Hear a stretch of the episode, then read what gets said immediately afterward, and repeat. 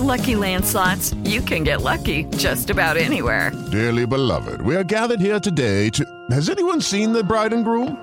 Sorry, sorry, we're here. We were getting lucky in the limo and we lost track of time. No, Lucky Land Casino, with cash prizes that add up quicker than a guest registry. In that case, I pronounce you lucky. Play for free at LuckyLandSlots.com. Daily bonuses are waiting. No purchase necessary. Void were prohibited by law. 18 plus. Terms and conditions apply. See website for details. 7 de la mañana con un minuto.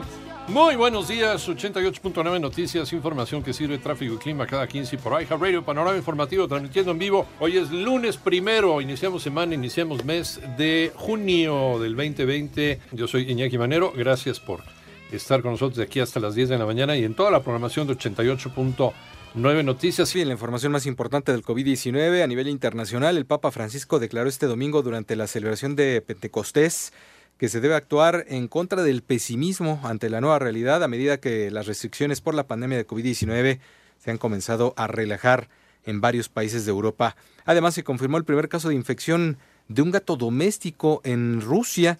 El animal fue puesto en cuarentena en el lugar de residencia del dueño. Dieron a conocer las autoridades y el primer ministro de Armenia, Nikol Pashinyan, anunció hoy que él y su familia dieron positivo a la prueba de coronavirus. Aquí en México la pandemia no detiene la entrega de ayuda para estudiantes. Mónica Barrera. Pese a contingencia sanitaria por COVID-19, no se debe frenar el apoyo a estudiantes de escasos recursos y la Secretaría de Educación Pública ya ha entregado más de 10 millones de becas. Actualmente el Gobierno de México entrega más de 10 millones y medio de becas, ese igual número de personas y familias. Desde la Secretaría hemos entregado 1.600 pesos por bimestre a estudiantes de educación básica y media superior y 4.800 pesos para quienes estudian en educación superior en localidades indígenas y de alta y muy alta marginación prioritariamente. Así lo dijo Esteban Moctezuma Barragán, secretario de Educación Pública. Los totales. En educación básica beneficiamos a 5.901.000 estudiantes. Esto es casi 6 millones. En educación media superior la beca es universal y estamos apoyando a 4.093.000 becarios. En educación superior a 309.000 becarios. Se están incorporando además 400.000 becarios más de educación básica y 1.000 pertenecientes a la Escuela de Salud que abrirá el gobierno de la Ciudad de México. Son más de 10 millones y medio de estudiantes y familias beneficiadas. En 889 Noticias, Mónica Barrera. Más información de este tema y muchos otros, visita nuestra página de internet www.889noticias.mx. Veracruz cancela la construcción de un cuartel para la Guardia Nacional ¿Por qué, Julio Escobar? Julio, muy buenos días allá en Coatzacoalcos. ¿Qué tal? Muy buenos días y saludo con gusto desde el puerto de Coatzacoalcos. La diputada federal Tania Cruz Santos solicitó una explicación a la Secretaría de Seguridad y Protección Ciudadana luego de que fue cancelada la construcción de un cuartel para la Guardia Nacional en Coatzacoalcos. En entrevista, la legisladora por este distrito lamentó la decisión de las autoridades e incluso se dijo sorprendida pues fue una de las principales gestoras de la base militar y hasta el momento se desconocen las razones para dar marcha atrás.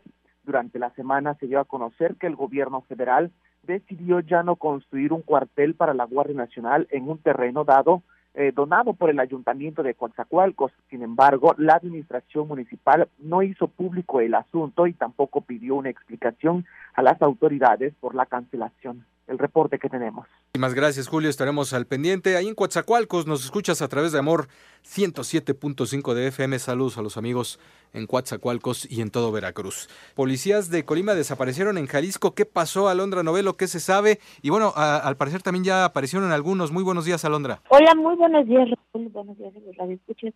Así es, la Secretaría de Seguridad Pública pues confirmó la desaparición de 10 elementos de la Policía Estatal luego de que el pasado jueves se encontraban en una comisión en el municipio de La Huerta, Jalisco, acompañando pues a un grupo de inversionistas nacionales que se trasladarían al puerto de Manzanillo. Mediante un comunicado de prensa, pues la Secretaría de, de Seguridad señaló que los elementos de la policía se encontraban en territorios jaliscienses cuando perdieron total comunicación con la central de emergencias. Las autoridades de los diferentes órdenes de gobierno pues coordinaron y montaron un operativo de búsqueda. En las primeras horas localizaron las unidades que utilizaban los elementos en la zona limítrofe de Colima y Jalisco y ayer se dio a conocer que fueron liberadas tres mujeres policías estatales y dos civiles quienes acudieron por la noche pues a la Secretaría de Seguridad Pública a hacer su denuncia y además informar pues que habían sido liberadas en Jalisco. Las autoridades sin duda pues están haciendo una ardua investigación. Hasta aquí el panorama en Colima. Y seguiremos al pendiente del caso, por supuesto. Muchísimas gracias, Alondra Novelo. Y de ahí nos vamos a Morelos, porque el Estado no, no regresa a esta nueva normalidad, no entra a esta nueva normalidad. Pablo Rubén Villalobos, allá en Cuernavaca. Muy buenos días, Pablo. Te saludo con gusto. Pues así es, con 1.444 casos confirmados, 1.373 sospechosos y 278 defunciones por COVID-19. Morelos no regresa a la nueva normalidad este día al estar en el máximo de alerta sanitaria por coronavirus. Así es del doctor Marco Cantú, titular de la Secretaría de Salud de Morelos. La jornada de sana distancia se prolongó en Morelos y será hasta el próximo 15 de junio cuando se han revisado los datos sobre contagios y defunciones para saber si se reactiva la actividad económica del Estado o no.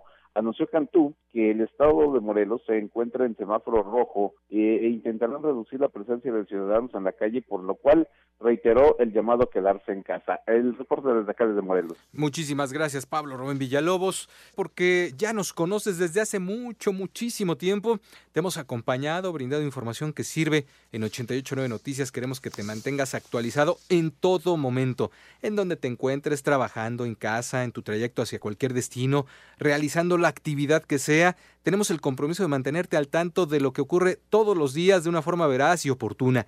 Ten la certeza de que en 88.9 Noticias podrás tener al instante información sobre el avance de la pandemia de COVID-19, las cifras más actuales en nuestro país y en el extranjero, el levantamiento de las medidas de confinamiento, la reactivación de las actividades laborales y económicas y mucho, mucho más. Sintonízanos todos los días en el 88.9 de FM de tu radio y en digital a través de iHeartRadio.